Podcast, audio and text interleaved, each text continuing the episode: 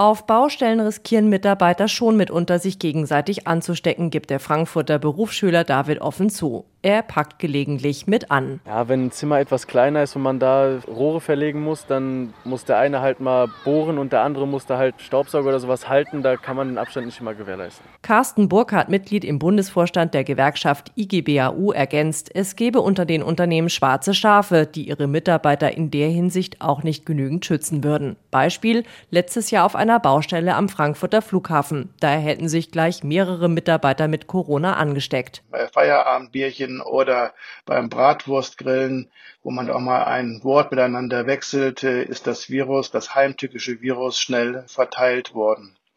Und äh, wir gehen davon aus, dass so relativ schnell dieses Virus innerhalb des Containerlagers verbreitet wurde. Verteilen kann es sich auch dort, wo generell Mitarbeiter zusammen Pause machen oder miteinander Kaffee trinken. In allen Branchen ein Problem. Daher empfiehlt Gewerkschafter Burkhardt unter anderem noch mehr zu testen und das tun Unternehmen auch zunehmend, seit mehr Tests auf dem Markt sind.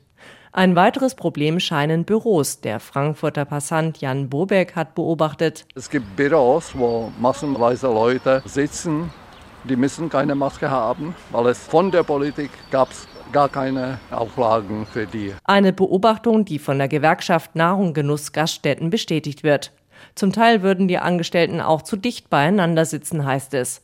An Platz mangelt es ebenfalls in dem Frankfurter Sandwichladen, in dem Jan Wiechmann arbeitet.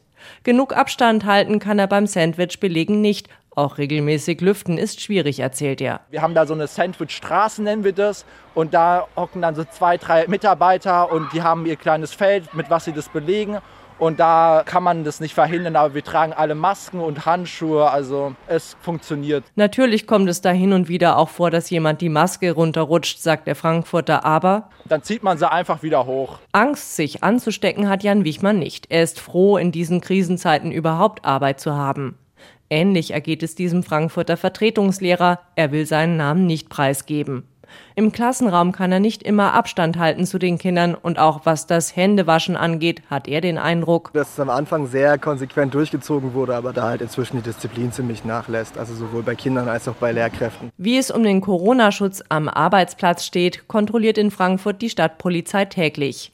Michael Jenisch, Pressesprecher beim Frankfurter Ordnungsamt, sagt. Ja, natürlich stellen wir auch vereinzelt Verstöße fest, ganz klar. Das sind dann die klassischen Maskenverstöße. Aber das seien Einzelfälle. In den letzten zwölf Monaten hat das Frankfurter Ordnungsamt trotzdem immerhin in knapp 13.000 Fällen ein Bußgeld von jeweils bis zu mehreren hundert Euro verhängt.